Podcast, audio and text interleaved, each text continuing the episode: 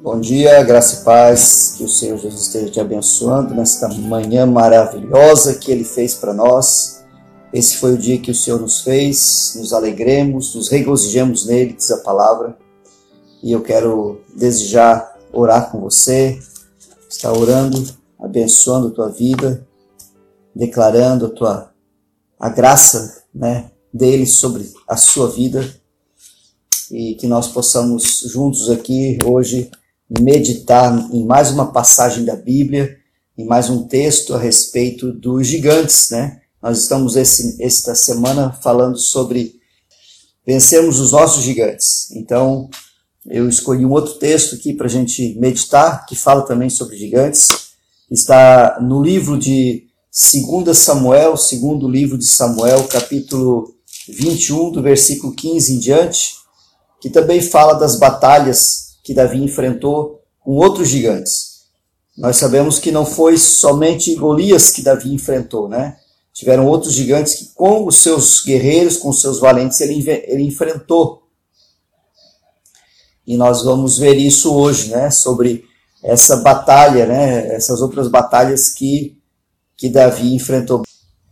Amém. Vamos então ler o texto que está em 2 Samuel, capítulo é, capítulo 21, versículo 15 em diante, que fala sobre os gigantes, né? Os gigantes que, que nós podemos enfrentar, né? Os gigantes que nós devemos derrotar, na verdade, né? Nas nossas vidas. Amém? Vou ler então com você. Se você quiser acompanhar daí, segundo Samuel, segundo livro de Samuel, capítulo 21, versículo 15 em diante. Amém? Glória a Deus. Diz assim a palavra: Mais uma vez houve guerra entre os filisteus e Israel. Quando Davi e seus soldados estavam no meio de uma batalha, Davi perdeu as forças e ficou exausto. Is, é, Isbibenob era descendente de gigantes, e a ponta da sua lança de bronze pesava cerca de três quilos e meio. É, ele ele estava armado com uma espada nova e jurou que ia matar Davi. Mas Abisai, filho de Zeruia, veio socorrer Davi e matou o filisteu. Então os homens de Davi exigiram exigiram assim: o Senhor não vai mais sair conosco a lutar. É, por que correr o risco de apagar a lâmpada de Israel? Depois disso, houve outra batalha contra os filisteus em Gobi. Enquanto lutavam, Sibecai é, de Usate matou Saf, outro descendente de gigantes. Durante uma batalha em Gobi, Elenã, filho de Jair, de Belém, matou o irmão de Golias de Gate.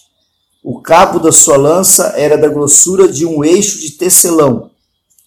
Em outra batalha com os filisteus, em Gate, havia um homem de grande estatura, com seis dedos em cada mão e seis dedos em cada pé, vinte e quatro dedos ao todo, que também era descendente de gigantes. Mas quando ele desafiou os israelitas e zombou deles, foi morto por Jonatas, filho de Simeia, irmão de Davi, ou seja, sobrinho de Davi, né? Estes quatro filisteus eram descendentes de gigantes em de Gate, mas Davi e seus guerreiros os mataram.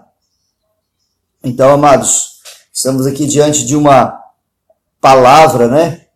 Uma palavra tão, é, não é tão conhecida, né? Mas é tão propícia para esse tema que a gente está falando, enfrentando nossos gigantes. Olha só, já, já haviam acontecido já havia acontecido várias coisas depois daquele episódio que nós falamos, é, que Davi matou o gigante Golias. Né? Davi, então, é, foi perseguido por Saul, né? ele enfrentou outro gigante, né? que foi o gigante, vamos dizer assim, na, na área de, do seu ministério, né? do seu chamado como rei, e foi a perseguição do próprio rei contra ele.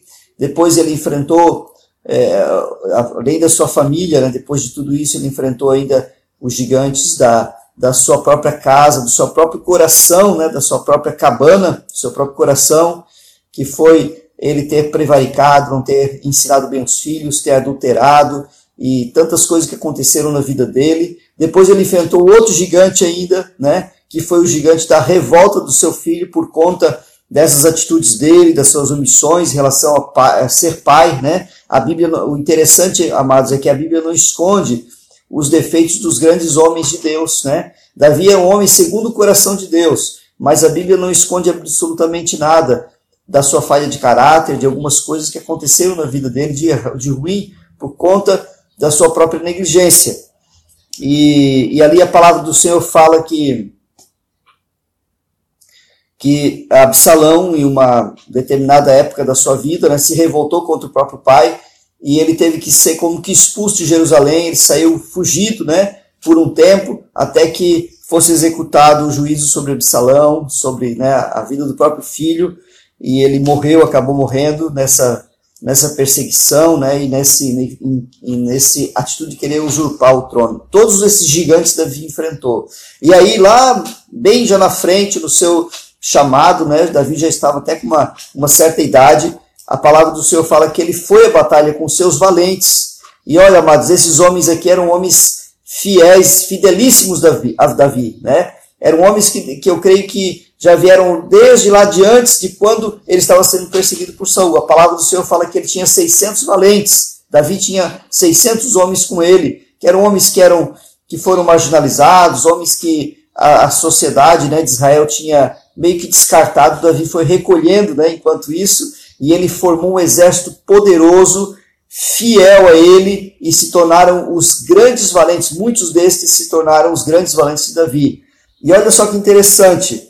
Davi estava na batalha e veio um gigante que jurou que ia matar ele. De onde que ele era? De Gate, claro. Ele era provavelmente um parente próximo, né? Daquele gigante que Davi matou lá no início, o gigante Golias.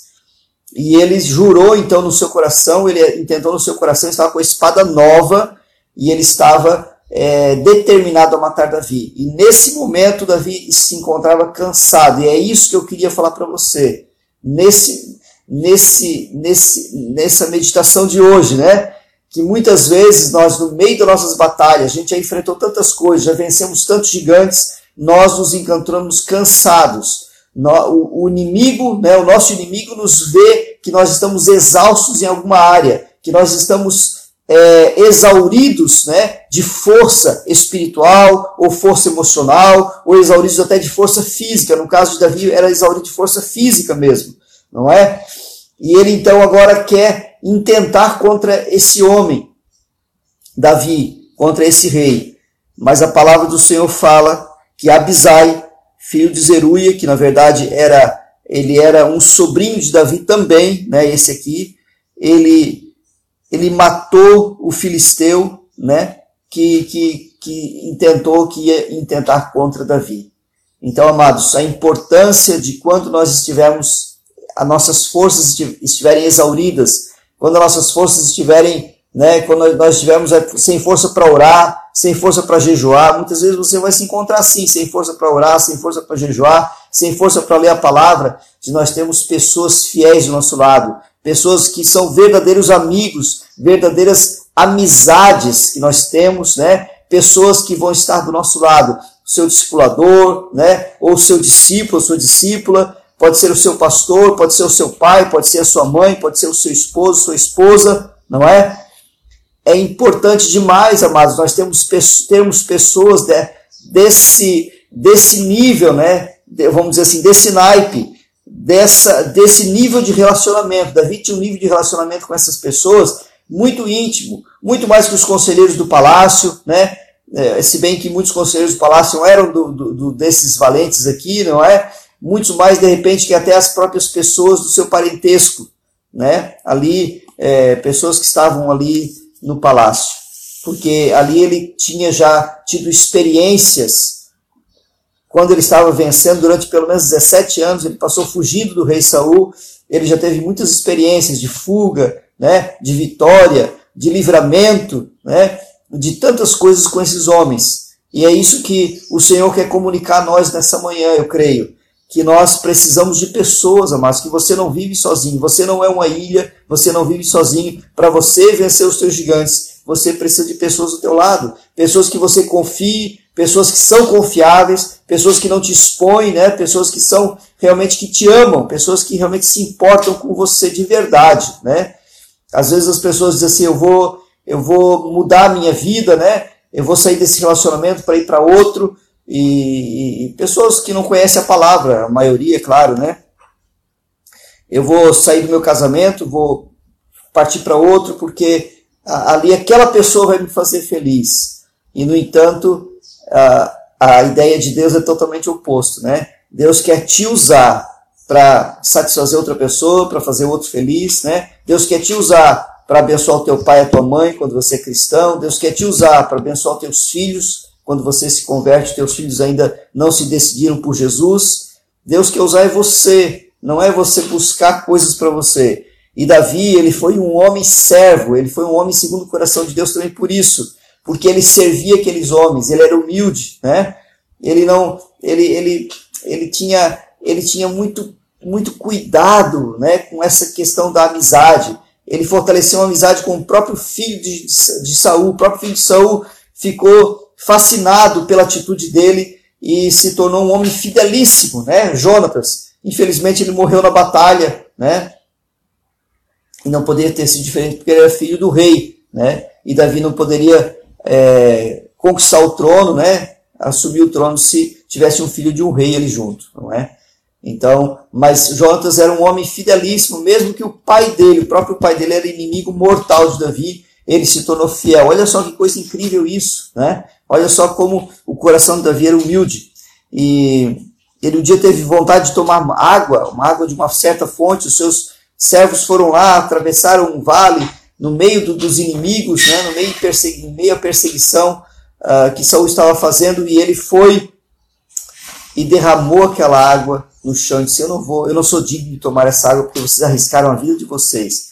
Se fosse outro, né, outro líder, um outro líder, ele simplesmente tomaria água, de repente nem agradeceria, porque ele acharia que ele, ele mereceria, né? ele merece, ele merece isso. Mas Davi não fazia isso, ele se, ele se portava, né? como um verdadeiro servo. E isso tornou o coração dele muito sensível, né? E ele foi conquistando amizades de pessoas que morriam por ele, literalmente morriam, davam a vida por ele. Estavam dispostos a dar a vida por ele. Este homem se colocou no lugar de Davi, né?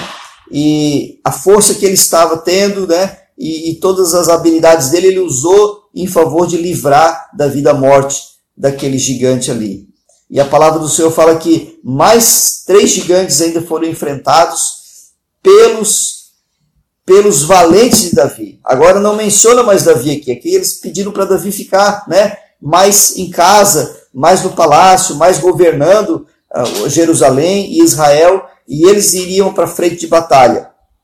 E a palavra do Senhor fala que esses valentes derrotaram mais três gigantes, no total quatro, então, né? Além do gigante Golias, no início do ministério de Davi, antes dele começar, antes dele ser reconhecido por qualquer pessoa, antes dele ser conhecido por qualquer né, alguém do palácio, é, ele derrotou Golias. Depois disso, lá no seu, né, lá bem na frente, lá no seu chamado, do seu ministério como rei, ele então derrota com os seus valentes. Muitas vezes não é você que tem que estar, né, fazendo determinadas coisas quando você está cansado, quando você está é, sentindo exaurido. Não, você não tem que fazer. Eu, eu tenho, eu vou confessar uma coisa para vocês aqui. Eu tenho essa mania, né? Eu tenho esse, né, esse hábito que é ainda errado.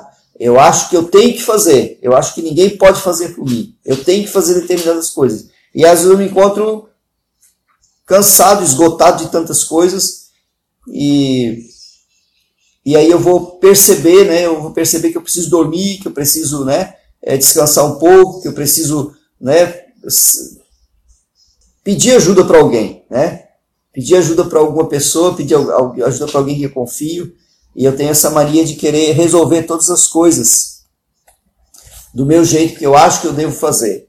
Não por, não por orgulho, nem por, uh, nem por outra ou motivação qualquer. A motivação minha é que eu acho que eu devo fazer. Eu tenho que fazer, eu tenho que fazer, não é? Então, amados, Cuide com, esse, com essa motivação, porque isso são gigantes dentro de nós que se levantam, né? É, essas, essa, essa, o exaurir das forças nossas pode ser um gigante. e o inimigo ele, ele pode vir, né, como um gigante mesmo, para nos derrotar nesse momento. Amados, não esqueça de uma palavra que fala, é, está na, na epístola de Pedro, não sei se é 1 Pedro ou 2, eu acho que é 1 Pedro, que diz assim: O diabo anda ao nosso derredor, rugindo como um leão, pronto para nos devorar. Ele está ao derredor, amados. Ele está lá de longe, mas ele está te observando, me observando, para saber o momento exato que a gente pode, que ele pode dar o bote, né? Que ele pode chegar e nos, nos pegar, né? Ele não tem misericórdia, ele não tem nenhum, ele é desprovido de qualquer misericórdia, ele é desprovido de qualquer amor, ele é desprovido de qualquer sensibilidade, ele é desprovido de, de todas as virtudes de que existem em Deus, né? Amor, longanimidade, paz, benignidade, fidelidade, todas as, todas as características de Deus, elas não existem no nosso inimigo. Elas não existem no diabo. Elas simplesmente não existem. Todas as, todas as características de maldade, assim como qualquer característica de maldade não existe no Pai, nosso Deus, né? Existe uma existe uma um símbolo, né? Um símbolo oriental que é o símbolo do Yin Yang, que é até um símbolo de uma de uma marca famosa, né? Tony Calvin, que ela esse símbolo ele ele ele ele tem uma um, é um círculo e no meio dele, né? Tem a tem uma parte branca que tem uma bolinha preta e no outro meio, na outra parte, uma parte toda branca que tem uma bolinha, não, uma parte branca uma bolinha preta, e o outro lado a parte toda preta com uma bolinha branca. E esse símbolo quer dizer o seguinte: nem tudo, não existe nada que é totalmente mal e também não existe nada que é totalmente bom. É uma, é uma mensagem totalmente antibíblica, né? Essa mensagem desse símbolo. Porque existe um ser que é totalmente mal, que é Satanás existe um ser supremo, o nosso Pai, Criador, nosso Deus, né, que enviou Jesus Cristo, seu Filho único, que é totalmente bom. Nele só existe bondade, só existe amor, não existe nada, nada, nada, nem uma vírgula de maldade em Deus. De Deus não procede mal nenhum. E a raiz do inimigo, a raiz de Satanás é a maldade, é o mal. Né? Então ele não tem misericórdia de nós. Quando ele pode, ele avança mesmo, sem misericórdia, né? E ele veio para matar, roubar e destruir. Foi o que Jesus falou. O inimigo, né? O ladrão vem, se não, ele fala, se não para matar, roubar e destruir. O que ele quer dizer? Não existe outra função nele. Morte, destruição e roubo. Não existe outra função no inimigo. Tudo que está relacionado à morte, à destruição e ao roubo, o dedo do nosso inimigo está ali no meio. Então você precisa ficar atento, né? Se está, está tendo, né? Se você está tendo pensamentos de roubo, pensamentos de destruição, né? De se auto-sabotar, não é? Pode ser um gigante que está se levantando na sua vida, dentro de você, né? E o inimigo ele quer aproveitar essas janelinhas abertas, né? Esses windows aí da nossa vida que estão abertos e vir para matar, roubar e destruir a nossa vida. Então fiquemos atentos, né? Não façamos como Davi. Davi que de certa forma foi negligente, né? Ele estava querendo enfrentar e ele estava sem força já.